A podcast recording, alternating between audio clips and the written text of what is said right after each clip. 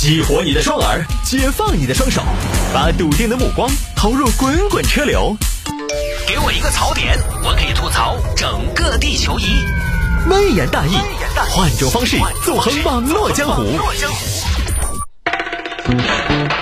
欢迎各位继续回到今天的微言大义。来，有听众朋友最近又在喊摆这个 PUA，噗啊，噗 PUA 啊。其实这个在节目里边摆过也不止一次。最近好像是又有媒体呢，他去暗访了一个 PUA 训练营，拍了一段视频。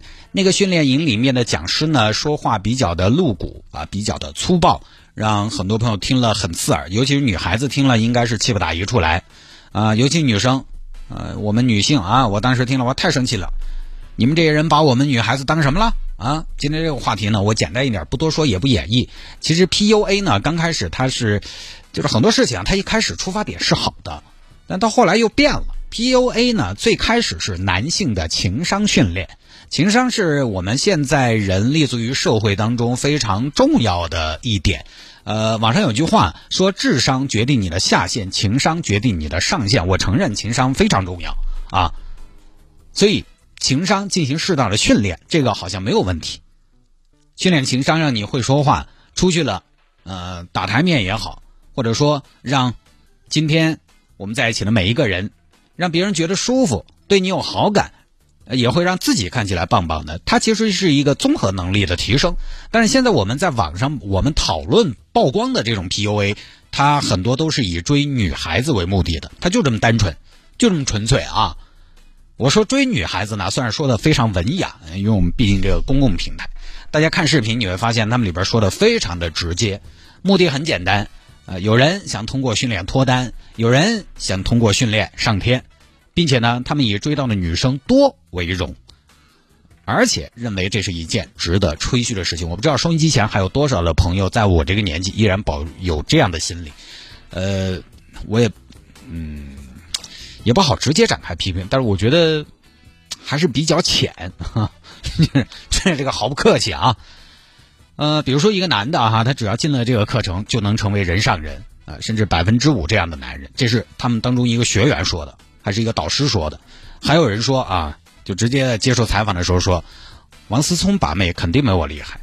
我们暂且不说王思聪有没有他厉害，说白了，王思聪想追的，你什么 PUA 这些玩意儿啊，你联系方式你都要不到，你碰都碰不到这样的女孩子，那你还比人家凶。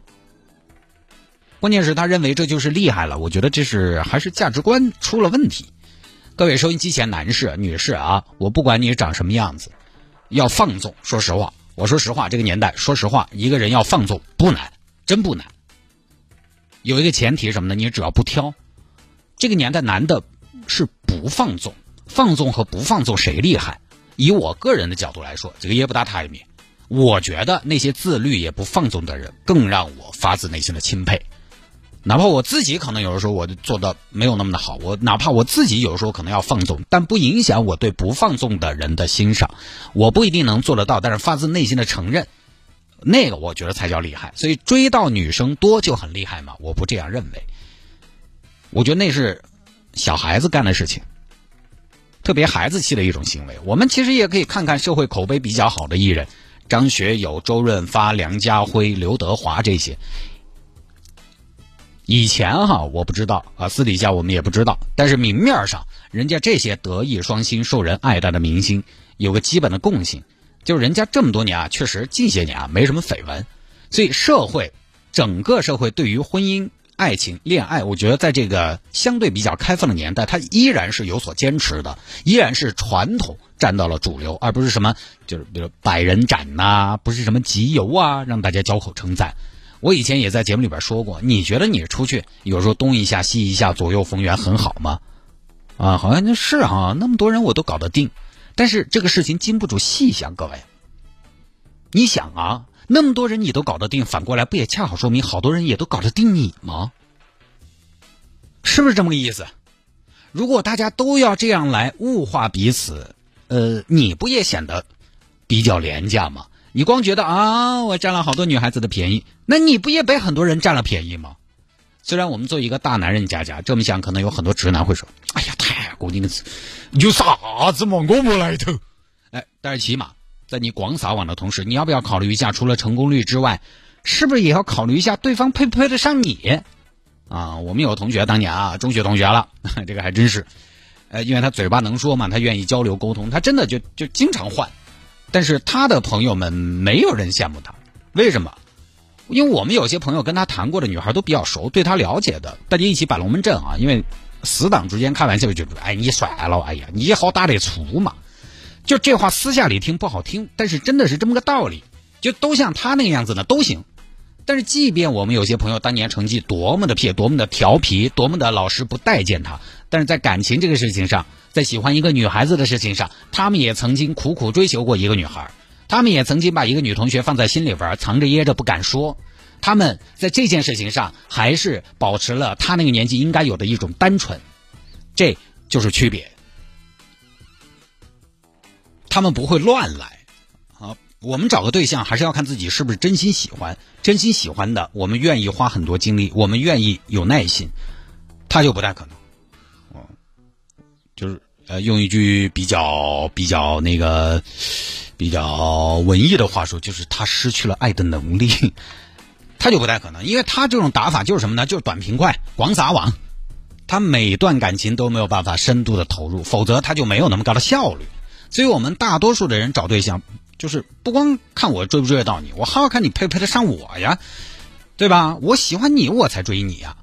PUA 这些嘞，这事儿就是就感觉得走心才有意思，光走量那你是什么？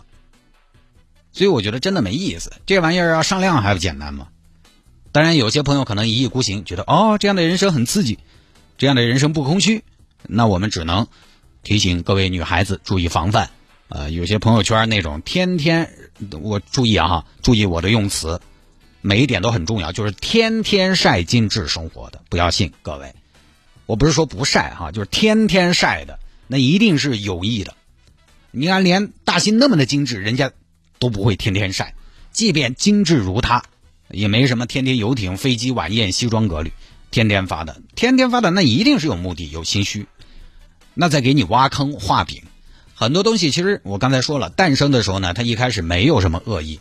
你比如说之前前两天一个新闻，发明塑料袋的人，他发明塑料袋是为什么？他是为了拯救地球。为什么拯救地球呢？是因为他当时急于发明塑料袋，是为了让大家不要用纸袋子，因为造纸嘛，叫砍树子，所以他发明了塑料袋。结果塑料袋因为它方便又便宜，人的惰性就是如此，方便了还想方便。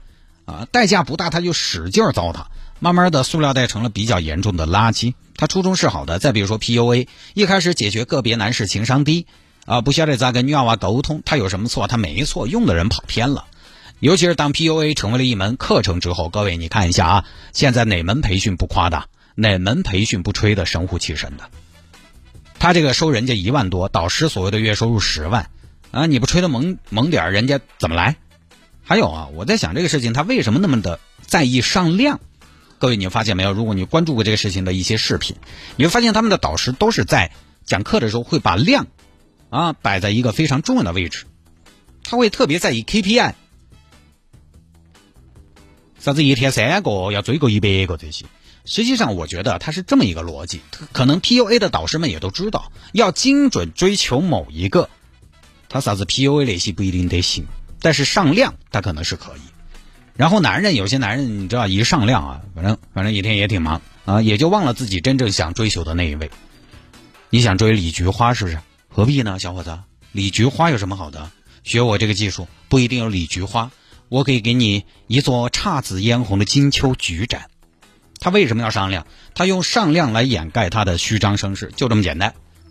那我就问你，你你那么神奇，能能不能给我定向？我追求了十年没追到的李菊花，你给我上下课教下我咋个做，对不对？行吗？他只能把注意力转移到量上，但是上量你有什么好稀奇的吗？上量又有什么好骄傲的吗？那不是在证明自己的魅力？那只是降低了自己的门槛，把自己变得廉价了。那这个东西啊，男大当婚，女大当嫁。